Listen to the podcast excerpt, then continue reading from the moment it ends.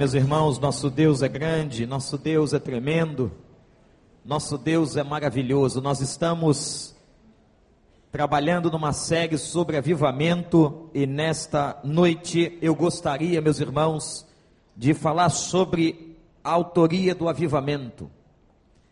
Pode parecer que vamos pregar sobre o óbvio, mas certamente não.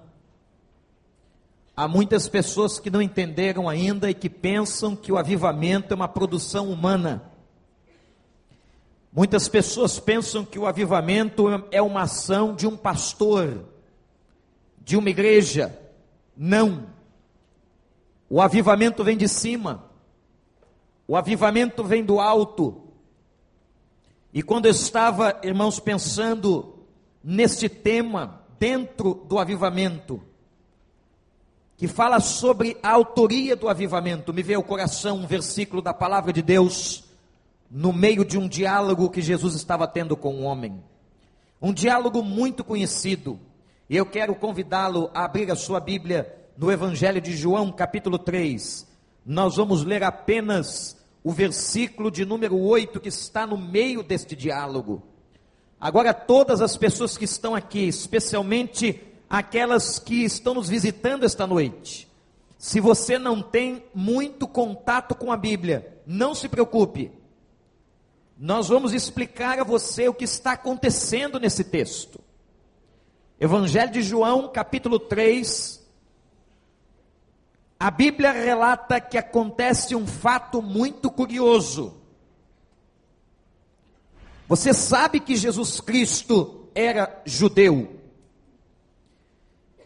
Mas a classe religiosa judaica não estava entendendo Jesus.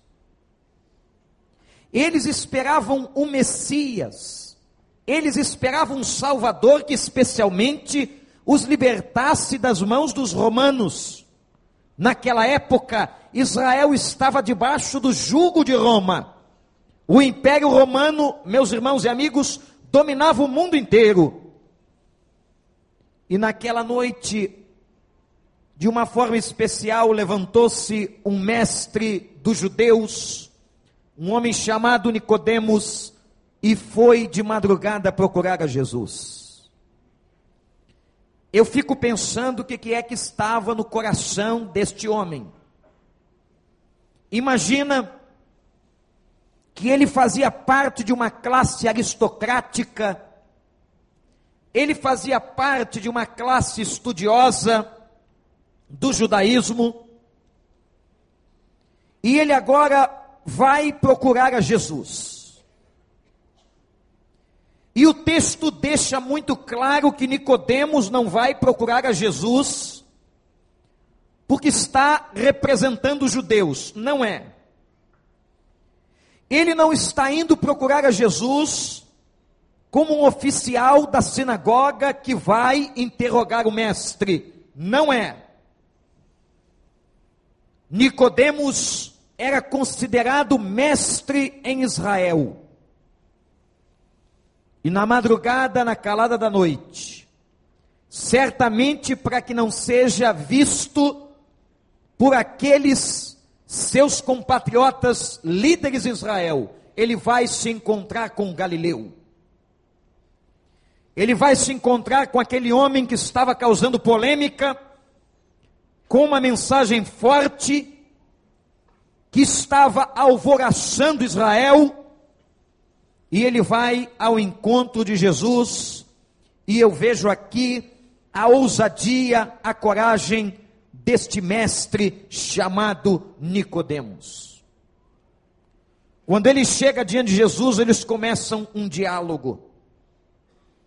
E no meio desse diálogo, nós encontramos um dos versos mais poderosos de todo o Novo Testamento, o versículo de número 8. Aliás, este capítulo é um capítulo extremamente especial, porque nele se encontra o versículo mais conhecido de todo mundo na Bíblia. Qual é o versículo? Porque Deus amou o mundo de uma tal maneira que deu seu Filho unigênito para que todo aquele que nele crê não pereça, mas tenha a vida eterna. Só vocês, igreja, vamos lá. Porque Deus, de tal maneira, para não pereça. Esse texto belíssimo. E antes de chegar a este versículo 16, vejam o que Jesus diz a Nicodemos. Nicodemos, o vento sopra onde quer. Você o escuta. Você o escuta, mas não sabe dizer de onde vem nem para onde vai. Assim acontece com todos os nascidos do Espírito.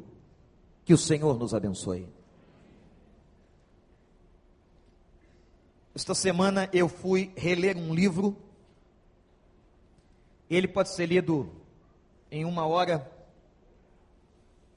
Um livro que Caio Fábio escreveu há mais de 20 anos, intitulado O Sopro do Espírito. E ele conta uma história que fala da sua infância e fez eu lembrar da minha infância. E certamente o que eu vou dizer aqui, principalmente os meninos, os meninos de 40, 50 anos vão lembrar da sua. Quem aqui que já soltou pipa? Pode levantar a mão, eu estou vendo mulher levantando a mão. Bem alto assim. Ó. Soltou pipa. Tem estado que é peão. A irmã soltou pipa? Misericórdia. Passava cerol? Cerol era aquele líquido que a gente fazia com vidro moído, pastor Paulo. Olha aqui, quantos pipeiros na igreja. Passava com cola de madeira e a gente passava aquele cerol na linha da pipa. Olha que maldade, que pouca cristandade, para cortar a pipa dos outros. Então você colocava a pipa para voar e ficava lá. Agora, irmãos, eu tenho uma coisa a confessar aos irmãos. E eu peço que vocês não contem para ninguém, porque eu fico até meio envergonhado. Eu não era bom de soltar pipa. No outro dia, o Gabrielzinho inventou dizer: Pai, me ensina a soltar pipa. Eu disse: e agora? Pai é herói, pai não pode contar para o filho que não sabe soltar pipa. Eu disse: Filho, sabe qual é o problema? Não tem vento. Sabe o que ele respondeu? Vamos para a praia, pai, lá vai ter vento. Esse menino é um perigo. E eu gostava de fazer uma outra coisa com a pipa. Eu não sei porque eu sou, eu sou uma pessoa assim mais tranquila, mais calma, eu gostava de correr atrás da pipa voada. Então eu ficava na ladeira, no lugar que eu morava, não vou dizer onde é, e tinha uma ladeira, a gente ficava em cima da ladeira e ficava aquele cruzamento de pipa. Contava-se 30, 40, 40 pipas. E ficava aquela sensação, e tinha os meninos como eu, que não soltavam a pipa, mas querem correr atrás da pipa, até que uma ou estancava a linha, ou então era cortado, vinha um cerol mais forte e a pipa voava, aí era maravilha. Aí ninguém me pegava. Aí eu corria atrás da pipa pelo meio do mato, e o grande troféu era resgatar aquela pipa. Já tive experiências difíceis porque fui cair na casa do vizinho, veio o cachorro, não vou contar o resto porque não, não é edificante. Meus irmãos, o Caio está contando essa história no seu livro, e ele conta uma experiência da cultura na Amazônia, quando um garoto solta pipa. E realmente, quando a gente está soltando pipa, quem solta pipa gosta de pipa, e o vento para de repente. O vento para e a pipa começa a perder o seu movimento, a linha passa a ficar frouxa e você perde a graça de soltar a pipa. E ele conta no seu livro, quando ele está refletindo exatamente sobre esse texto, que os meninos na Amazônia faziam o seguinte: eles iam e começavam a chamar o vento. Começavam a chamar o vento, numa, numa linguagem dos garotos lá de Manaus, lá na Amazônia, e ficavam chamando o vento para que o vento viesse. E a partir deste momento, ele começa a desenvolver uma ideia muito interessante aplicada ao Espírito de Deus. E aqui começa a nossa reflexão sobre a autoria do avivamento. E agora Jesus diz a Nicodemos: Nicodemos, o vento sopra onde quer. De quem é que Jesus está falando? A quem Jesus está se referindo quando fala isso a Nicodemos? Ele está se referindo, meus irmãos, à atuação do Espírito Santo de Deus. A Bíblia fala de um mistério que nós não entendemos. É difícil para a nossa cabeça. A Bíblia diz que Deus se manifesta de três maneiras.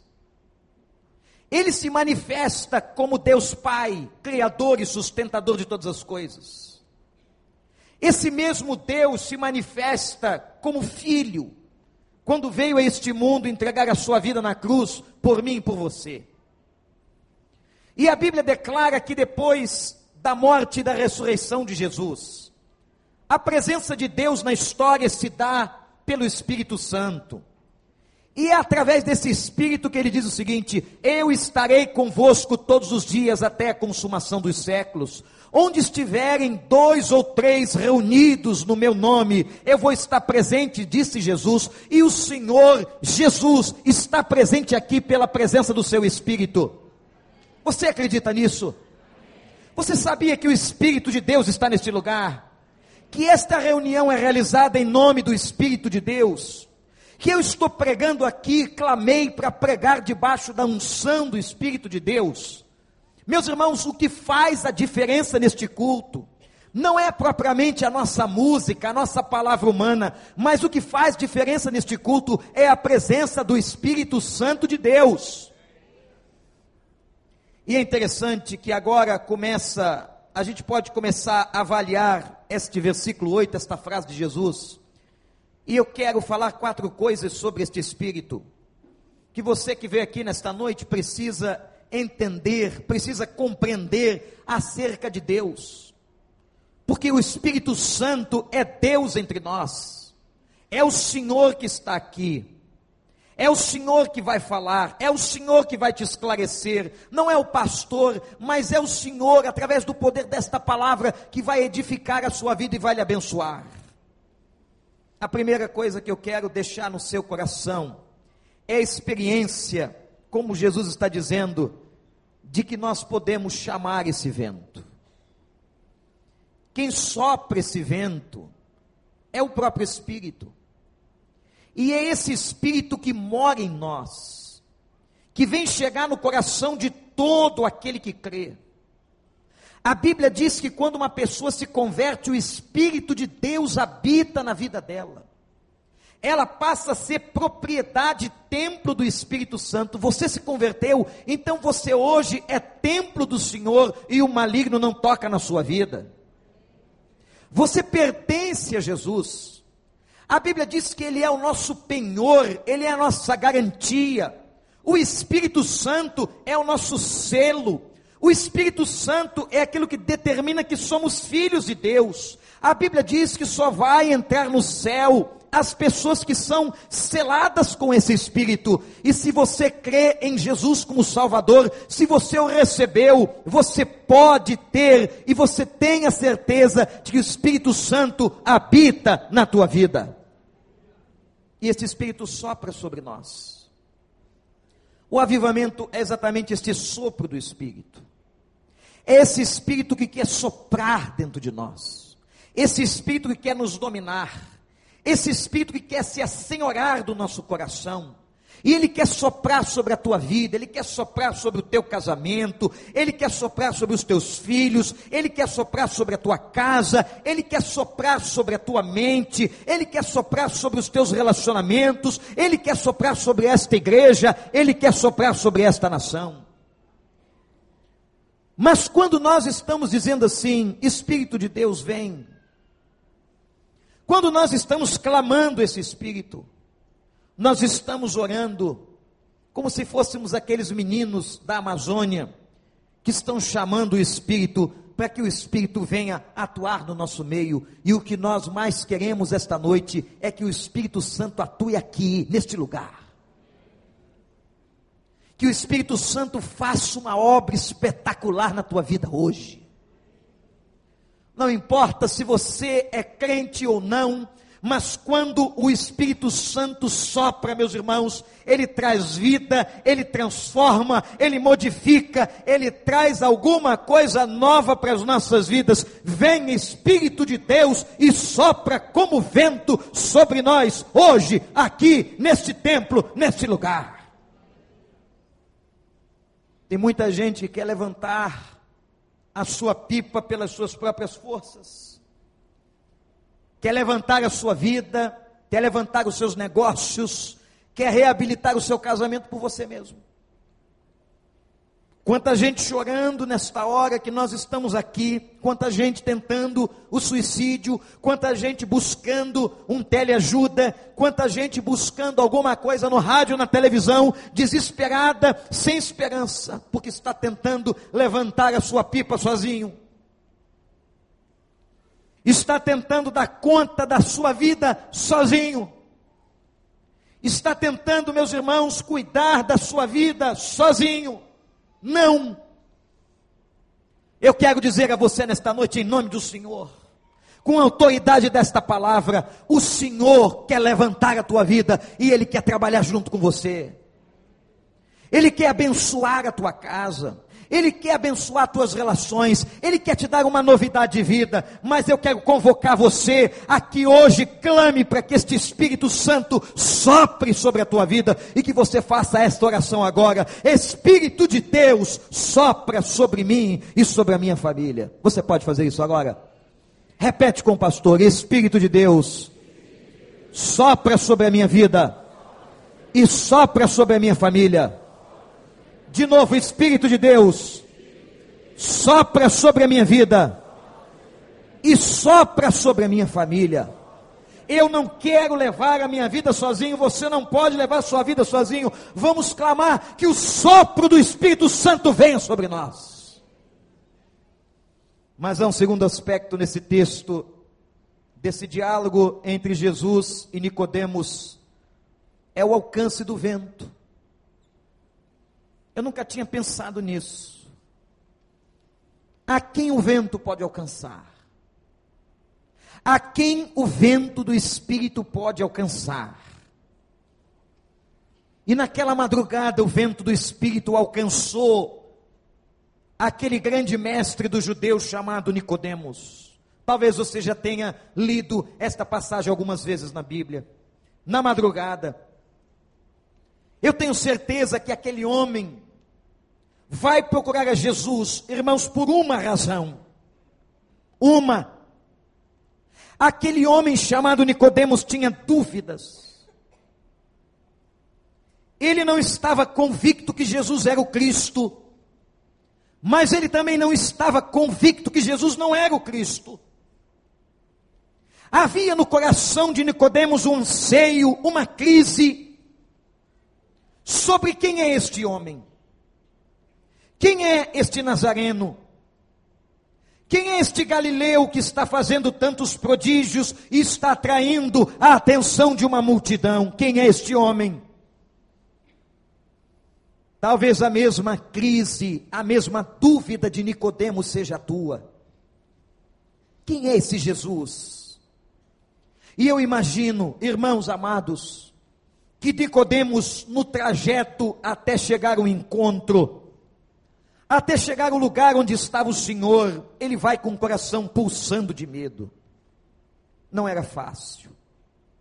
Não era fácil para um homem de reputação, respeitado, encontrar aquele Galileu que estava sendo defamado, mas certamente aquele homem toma coragem, vence o seu medo e, gente, é claro e é óbvio no texto que além de dúvida, Nicodemos estava com sede. E por que que Nicodemos tinha sede? E eu estou me referindo agora a uma sede espiritual. A sede espiritual é aquela sede da alma. É aquela sede que nós queremos preencher um vazio dentro de nós. Quanta gente sofrendo desta sede. Quantas famílias com esta sede. Quantas pessoas que você conhece sedentas como Nicodemos, que precisam preencher este vazio, que são cheias de dúvidas sobre Jesus. Você talvez tenha entrado aqui ou está nos escutando pela internet em algum lugar do mundo e o coração está cheio de dúvidas sobre Jesus e com muita sede. E é interessante que naquela hora, quando Nicodemos chega diante de Jesus, Nicodemos que é mestre, vai reconhecer Jesus como mestre. Interessante que um mestre reconhece um mestre maior. Um doutor agora reconhece que há uma autoridade maior do que ele. E vai até ele questioná-lo e pergunta: Bom mestre, eu sei que o Senhor vem da parte de Deus. Como se ele estivesse dizendo: Eu sei que alguma coisa especial o Senhor tem. Porque ninguém pode fazer o que o Senhor faz se Deus não fora com ele, quem é o Senhor? Como se Nicodemos estivesse dizendo: "O Senhor, será que é o Senhor que nós esperamos?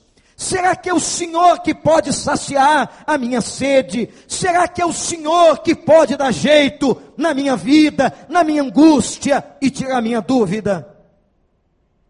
O que me chama a atenção ainda, irmãos, é que Nicodemos não era um homem feliz, não era um homem completo, não era um homem satisfeito com a sua religiosidade.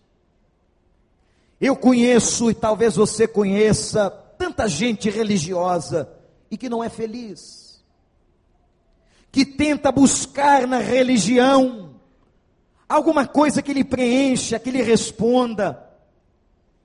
Nicodemos não era feliz e vai até o mestre de madrugada para lhe indagar, e vejam que o vento do Espírito alcança o coração de Nicodemos. Mas por que que o vento pôde alcançar Nicodemos? Exatamente pelo fato do que, de que este homem desejou ir até Jesus. Este homem desejou ir até Jesus, vence o seu medo, vai buscá-lo na madrugada. Este homem renuncia à sua posição aristocrática. E ele vai ao encontro de Jesus, reconhece Jesus como mestre e se coloca no lugar da ignorância de alguém que não sabia e que estava diante de alguém que sabia mais que ele. Preste atenção o vento do Espírito pode alcançar você. O vento do Espírito Santo pode soprar sobre a tua vida essa noite. O vento do Espírito pode invadir você, abalar as tuas estruturas, abalar a tua casa, causar uma revolução na sua família, transformar a história do seu casamento, a história dos seus filhos, mas você precisa estar ao alcance receptivo para receber o vento do Espírito. O problema, meus irmãos, é que muitas pessoas não querem estar ao alcance deste vento, não querem desejar este vento. O vento do Espírito está pronto para transformar e para alcançar todos quantos o desejarem, mas você precisa buscar o Senhor. Eu não estou dizendo que você precisa ir na igreja, é mais do que isso. Não basta você ter vindo aqui. Não basta você ter sabido ler as letras dos cânticos espirituais. Não basta você estar agora prestando atenção somente na palavra do pregador. É preciso que você o busque. É preciso que agora na calada do teu coração, na tua intimidade, assentado onde você está, você diga no íntimo da sua vida e do seu coração: Espírito de Deus, sopre sobre a minha vida. Eu te quero. Eu renuncio à minha posição. Quem sabe até você tem que dizer: eu renuncio até a minha religião, a religião de meus pais, para que eu possa realmente ter um encontro pessoal contigo, Senhor. Você quer isso? Você o reconhece? Você entende que estar com Jesus é muito mais do que ter religião?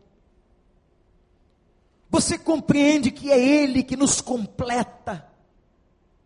A satisfação da vida de uma pessoa não está na academia que ela conclui, não está na boa empresa que ela trabalha, não está no dinheiro que ela tem no banco. A satisfação da vida e da alma de uma pessoa é quando ela se reencontra com seu Criador, com Deus dos céus e da terra. E o reencontro com seu Criador se estabelece quando esse Espírito Santo sopra sobre nós. Receba, esteja hoje ao alcance deste vento. Eu tenho visto, irmãos, tanta gente se escondendo desse vento. Tanta gente que entra na igreja, mas se esquiva desse vento. Que deixa para outro dia. E eu quero dizer a você, em nome de Jesus, que esse espírito e que este vento que o espírito quer soprar sobre a tua vida, ele quer fazer isto hoje. Há um terceiro aspecto sobre este vento. O que Jesus está dizendo é Nicodemos, o Espírito sopra como ele quer. E quando o Espírito Santo sopra, irmãos, presta atenção. Olhem para o pastor e guardem no coração de vocês. Quando o Espírito Santo sopra sobre as nossas vidas, ninguém pode impedir. Não há homem para impedir. A Bíblia diz assim: agindo eu, diz o Senhor, quem impedirá? Você acredita? Não há potestades malignas, não há autoridade humana, não há religião, não há pessoa, não há obra de macumbaria, não há nada que possa impedir o sopro do Espírito sobre a tua vida. Se você estiver aberto, clamando, o Espírito Santo vai soprar sobre você e ele é livre. Ninguém limita o agir de Deus o vento do Espírito sopra e a gente não entende como ele sopra, ele sopra de tantas maneiras. Talvez os judeus naquela época, e essa fosse uma dúvida de Nicodemos, por que, que este espírito, esse vento do Messias, não soprou sobre a casta religiosa de Israel, aos sacerdotes, mas foi soprar em cima dos pescadores? É assim mesmo. O vento do Espírito foi soprar sobre gente simples o Velho Testamento diz que havia uma escola de profetas, mas é impressionante como o vento do Espírito soprava e levantou tantos profetas que não saíram da escola de profetas. Deus foi pegar Amós, que estava cuidando do campo, Deus foi pegar Jeremias, Deus foi pegar Isaías, gente que não saiu da escola de profetas, mas gente que estava disponível ao sopro de Deus. Eu quero dizer a você que você pode ter entrado aqui se achando pequeno. Quem sou eu, pastor? Eu sou um homem, eu sou uma mulher pequena, eu sou fraco, eu sou pecador, mas eu quero dizer a você que o Espírito Santo pode alcançar você e ele quer soprar sobre a tua vida. E o Espírito é livre. E é interessante que às vezes, irmãos, nós humanos julgamos e achamos assim: não, o Espírito não pode soprar sobre este homem. O Espírito não pode alcançar esta mulher, eles são tão pecadores, eles cometem tantas coisas erradas. E é impressionante como nosso Deus é especialista em gente ruim. Ele é tão especialista em gente ruim, que Ele conseguiu soprar sobre a minha vida e sobre a tua. Sabe, quando nós olhamos para esse mundo e vemos tanta gente perdida, tanta gente enfurnada no pecado, tanta gente sofrendo, Tanta gente que parece que aos nossos olhos não tem jeito. Eu quero dizer a você que em nome de Jesus tem jeito sim. Eu quero dizer a você que o Senhor dá jeito em qualquer coisa, em qualquer história de vida. O Senhor transforma, o Senhor liberta, o Senhor faz. Sabe por quê? O Espírito de Deus sopra onde quer. Interessante a história de um missionário. Levado a um país de classe média alta para pregar o evangelho numa região do mundo ele recebe a presença de um varredor, que diz para ele assim: Pastor, eu ouvi sua pregação e eu quero me batizar. O pastor chamou, aquele missionário chamou o homem e disse: Eu não posso batizar você. Porque se eu batizar você, você é um varredor de rua. A igreja se encherá de pessoas como você. E aqueles a quem eu quero alcançar, esta classe tão importante aqui da cidade, não vêm ao culto. Eu não posso batizar você. Você me entende? O homem disse: Não.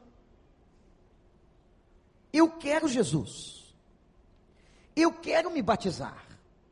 Naquela noite, a mulher daquele missionário atormentou sua, sua cabeça, disse: Você está errado. Eu sei que algumas mulheres atormentam a cabeça do marido às vezes. E esta atormentava para o bem. Você está errado. Você não pode rejeitar este homem. Meus irmãos, na manhã seguinte, ele chama então o varredor de rua e diz: Olha, eu ouvindo uma voz esta madrugada,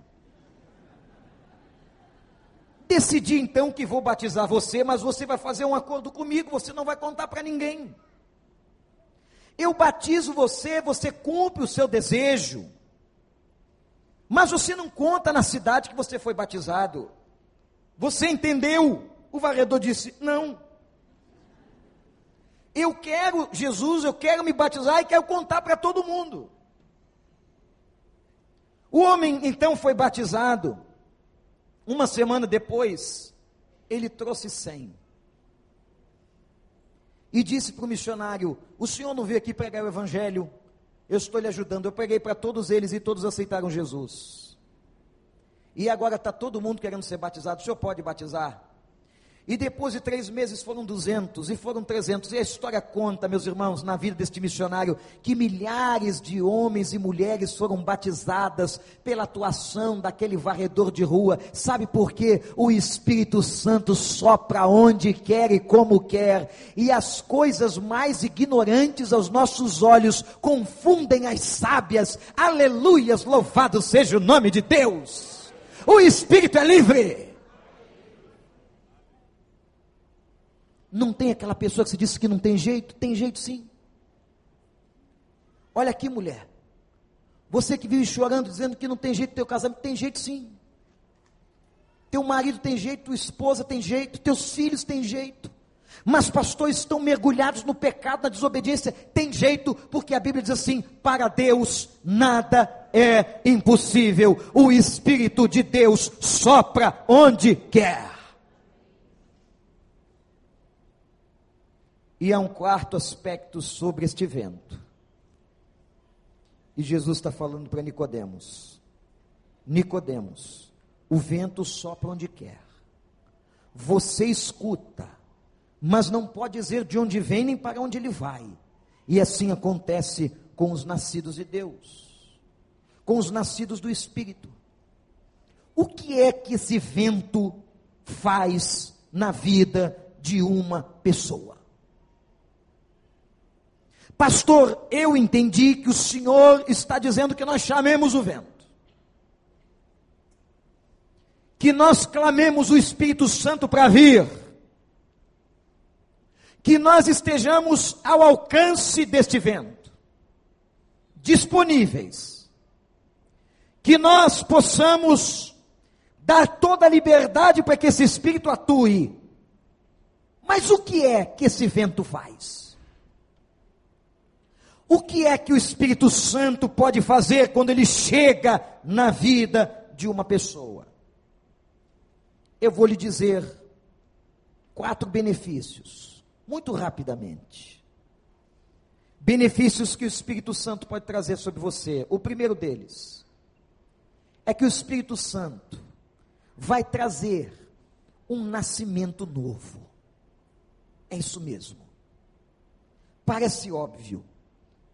Parece tão simples. E Nicodemos, o mestre, disse: Mas como? Como que eu vou retornar ao ventre da minha mãe? E Jesus olha para ele e diz: Nicodemos, tu és mestre e não sabes essas coisas. O que é nascido da carne é carne. Mas o que é nascido do espírito é espírito. Nicodemos, eu não estou falando das coisas da carne. Eu não estou falando de uma fecundação humana. Nicodemos, eu estou falando do nascimento por dentro, do nascimento da água e do espírito. O nascimento do Espírito Santo que o Espírito Santo provoca em nós é um nascimento do sobrenatural na nossa vida. Gente, nós não sabemos explicar. E Jesus usou essa imagem do vento de uma maneira tão brilhante. Eu não sei como é que foi. Você não sabe como é que foi. Você só sabe que foi. Você só sabe que aquele dia chegou. Que alguma coisa mexeu no seu coração, que a palavra penetrou. Que você deu vazão ao Espírito, que você se colocou diante do Espírito, e o Espírito foi fazendo. Quem é que diria há pouco tempo atrás que você estaria domingo à noite, quase nove horas da noite, sentado num banco de igreja? Quem diria que você estaria aqui hoje? Talvez tenhamos dentro deste auditório aqui tanta gente que até já debochou de crente. Tem alguém aqui que já debochou de crente? Eu já. Olha aí quantos debocharam. E olha o que, que deu debochar de crente. Me tornei pastor. Fui para uma praça para debochar do meu irmão que tinha se convertido e do mar livre, uma coisa ridícula que eles estavam fazendo lá onde a gente morava. Cheguei lá, encontrei um som ruim. Um cara com microfone gritando, falando de Jesus. E eu fui lá para debochar. E eu fui ficando sem graça. Sabe por quê? Porque o vento soprou. O vento foi soprando, eu não fui entendendo, a minha cara foi perdendo aquele deboche, eu fui ficando com cara de gente sem graça. Sabe como é que é cara de gente sem graça? Faz aí. Fica amarelo, você não sabe como é que faz, o vento vem. E aí o debochado agora foi convidado, vamos entrar na igreja. O debochado foi. E quando chega lá, tinha um pastor pregando, e o debochado vai lá na frente. O vento sopra como quer. O vento soprou na tua vida você não esperava. De repente você debochava da tua mulher, você debochava do teu marido, você debochava dos teus filhos, você desprezava tudo isso, mas o vento do Espírito sopra como quer, e quando ele entra na nossa vida, ele traz um novo nascimento. A coisa é tão forte, é tão poderosa, que Jesus disse assim: é como se você estivesse nascendo novamente. E sabia que você ganhou um sobrenome? O Velho Testamento declara que aquele que se torna filho do Altíssimo ganha um sobrenome. Você agora tem um outro nome além do teu. Você é filho do Senhor dos Exércitos. Você é filho de Jeová Jireh. Você é filho do El Shaddai. Por quê? Porque houve um novo nascimento. E as pessoas não entendem. Gente, as pessoas não entendem. Na verdade, Quantos amigos você perdeu porque você se tornou crente? Perdeu amigos? Se não perdeu, tem alguma coisa errada. Todo mundo que se converte perde amigos. Ah, o cara não bebe mais comigo. O cara não vai mais para farra sexta-feira. O cara não trai mais a mulher dele. O cara não passa mais trote. Ele não brinca mais com a gente naquelas despedidas de solteiro loucas. Ele não faz mais nada disso. Eu não quero mais essa amizade. Eles se afastam de nós. Aleluia. Mas ao mesmo tempo que a gente perde tanta gente, que no fundo a gente vê que na verdade não eram amigos, nós ganhamos uma família nova e essa família está aqui. É gente como você e como eu, redimida pelo sangue do Cordeiro. Aleluia! A igreja do Senhor e você faz parte dela. O Espírito Santo sopra onde quer, como quer. O Espírito Santo dá novo nascimento. E você muda. E fica uma briga danada. E no início a briga é grande, grande. Porque você tem muita coisa errada, você quer consertar. Você falava um monte de palavrão e agora, pastor, não vai falar mais. Mas como é que eu vou consertar essa boca suja? Só o Espírito Santo. Deixa ele soprar. Eu estou falando de boca suja, mas tem coisa pior.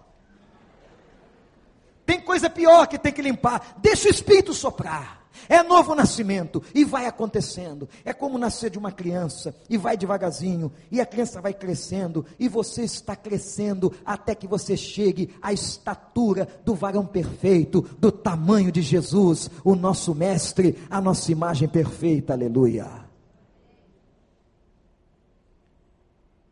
Segundo benefício, que o Espírito que sopra onde quer traz. Ele traz, meus irmãos, libertação. Quando o Espírito Santo invadiu Nicodemos, ele estava, ele estava libertando Nicodemos. Nicodemos era um homem todo amarrado, irmãos. Cheio de tradição religiosa. Cheio de angústia na alma. Aquele homem precisava de libertação. Você está falando de Nicodemos? E você? De quantas libertações nós precisamos, quantas coisas? Todos nós que somos crentes, que o Espírito soprou sobre a nossa vida, um dia passamos por processos de libertação. Deus já libertou a gente de tantas coisas. Quem aqui já foi liberto pelo Senhor de tantas coisas? Levanta a mão. Levanta bem a mão assim. Isso. E quantos que estão aqui que ainda precisam ser libertos de tantas outras? É, não acabou não. O processo de libertação é contínuo. Há coisas que ele libertou para sempre. Por exemplo, eu não tenho mais qualquer pacto com as forças do inferno. Eu sou templo do Espírito Santo de Deus e o maligno não me toca. Você também? Então dê um aleluia aí. Agora tem outras coisas que a libertação vem. E está vindo. Os crentes mais antigos têm que ter paciência com os mais novos. Tem gente com 30 anos de igreja que não tem paciência com outro que tem um aninho, bebezinho. Mas pastor, ele já tem 60 anos na cara, mas é bebê. É bebê espiritual, precisa de libertação. E é nesse texto de João 3 que Jesus diz assim: Nicodemos, Moisés, Moisés levantou a serpente no deserto. Ele está usando uma história do Velho Testamento. Quando todo mundo ficou doente, por causa da picada de cobras, houve uma praga no arraial, e Deus mandou que Moisés levantasse uma serpente. Olha que história interessante. E todo mundo que olhava para a serpente era liberto e sarado e não morria da enfermidade. E Jesus está dizendo, Nicodemos, eu também vou ser levantado da terra, como aquela serpente foi levantada nos dias de Moisés. E todo aquele que olhar para mim, todo aquele que fixar os olhos em mim, será liberto e será salvo. Você está com os olhos fixos em Jesus. Ele foi levantado da terra no madeiro por sua causa e ele te liberta. Se tem coisa hoje na tua vida, meu amigo, minha amiga, que está amarrando você, prendendo você, Jesus Cristo liberta. Tem gente às vezes amarrada amarrada por relacionamentos malignos. E pastor, não consigo me libertar desse cara que não vale nada. Consegue. Porque Jesus liberta.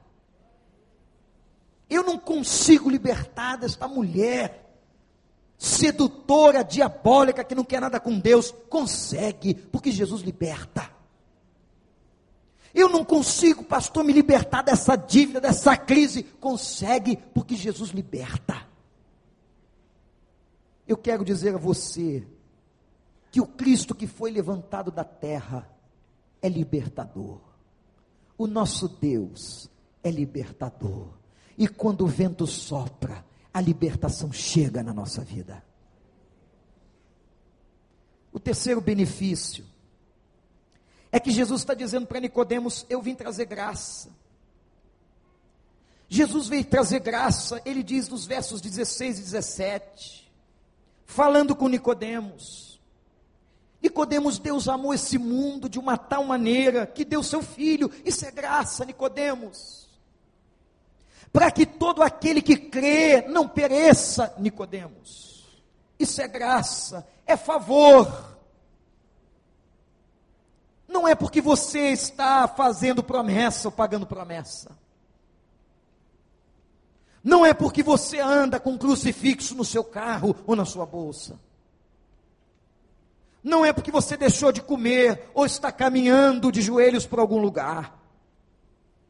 Quando o vento do Espírito vem, ele traz graça, ele dá. Ele deu o seu filho para que todo aquele que nele crê jamais pereça. Ele está falando da eternidade, nunca mais vai perecer, não vai para o lago de, de enxofre, não vai morrer no inferno, não vai perecer, aleluia, mas terá a vida eterna. É graça. A única coisa que você precisa fazer, a única coisa é receber o vento. E quem tem filho aqui nessa noite, e a pessoa que um dia teve um filho na sua vida pode entender muito bem o que Jesus está dizendo sobre o pai, quando o pai deu o seu filho. O último benefício que este vento do Espírito traz quando ele sopra em nós é a salvação. Esta salvação completa. Meus irmãos, a coisa que mais nós temos medo e não adianta você querer dar de valente aqui hoje. E dizer assim: eu não tenho medo de morrer. Tem. Lá no fundinho, tem. Você não sabe o que vai acontecer. Ninguém voltou para te contar. Os que foram, tu não viu mais. O que tem do lado de lá? Onde está o lado de lá? É em cima ou é embaixo? Teve alguém que perguntou, pastor, onde é que é o inferno? Eu sei lá e não quero saber. Para que que a gente vai saber onde é o inferno? A terra é uma bola solta no espaço, o inferno é em cima, embaixo, do lado, não sei. Eu quero saber onde é que é o caminho do céu. Eu quero saber de encontrar alento para minha alma, para minha vida. Isso é salvação.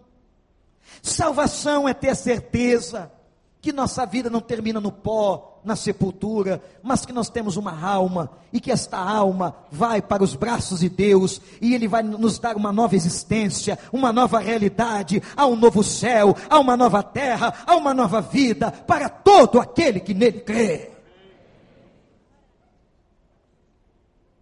O vento do Espírito traz isso, e eu quero terminar. Espírito Santo, Nicodemos, o vento sopra como quer. Ninguém sabe de onde ele vem nem para onde ele vai. Assim é todo aquele que é nascido do Espírito. Você talvez fique curioso com o final da história, leia todo o capítulo 3. Mas eu quero convidar você depois a ler o final deste evangelho no capítulo 19. Não abre agora não. Acontece um fato interessante que vai mostrar o resultado dessa conversa. Esse vento que soprou sobre Nicodemos, aquele mestre. Ele agora já não é mais aquele homem envergonhado que vai procurar Jesus de madrugada, mas a Bíblia diz que quando Jesus foi crucificado e morreu, havia uma tradição que o corpo de um judeu tinha que ser ungido antes de ser enterrado. No Oriente Médio, até hoje, existe essa prática. E quem é que vai ungir o corpo de Jesus? Dois homens. Um empresário chamado José de Arimateia, que inclusive cedeu o seu túmulo um túmulo onde ninguém tinha sido colocado, nenhum corpo. Por isso que lá na profecia estava dizendo que ele seria colocado numa sepultura onde ninguém estaria ou teria sido colocado. E José de Arimateia cedeu a sua sepultura e ao lado dele está Nicodemos. Não é mais aquele homem medroso, mas vai perante as autoridades romanas pedir autorização para tirar o corpo, para ungir o corpo, tirar o corpo da cruz e levar o corpo para o túmulo. Mas o detalhe, o que me impressiona na palavra de Deus são os detalhes. Por que, que a Bíblia diz isso? No versículo 39 de João 19, ele levou 34 quilos de perfume raro. Olhe para mim. Sabe por que, que ele levou 34 quilos de perfume? Porque esta porção era porção para se ungir o corpo de um rei.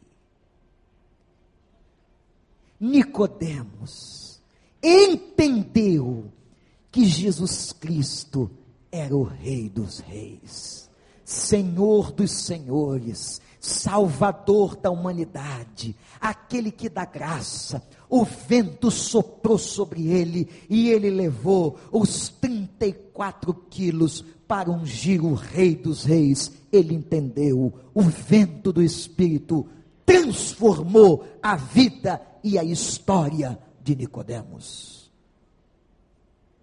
E ele pode transformar a sua, porque o vento do Espírito está soprando neste lugar.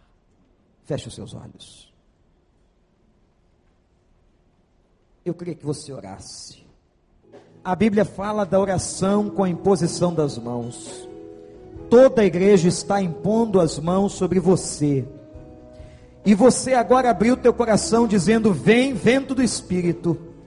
Eu preciso deste vento na minha vida, na minha casa. E nós vamos clamar neste momento para que a graça do Senhor te alcance, te transforme e te restaure em nome de Jesus. Pai, nós te louvamos por essa noite, porque o vento do teu espírito invadiu esse lugar. Porque o vento do teu espírito veio pela tua palavra. Porque o vento do teu espírito alcançou o coração dessa gente que está aqui dizendo, clamando, pedindo que o Senhor derrame do teu espírito sobre a vida delas. Pai, faz isso agora em nome de Jesus. Confere graça, Senhor. Traz libertação a quem está precisando. Ó oh Deus, ó oh Deus. Tem gente aqui precisando de libertação, precisando do teu carinho. E ó Pai, que esta noite essas pessoas tenham certeza da sua salvação, que Jesus as abraçou, que Jesus as amou e que agora elas se tornaram o templo do teu Espírito Santo. Ó Pai, de graça e abençoa, nós entregamos todas elas e suas famílias em nome de Jesus, em nome de Jesus. Amém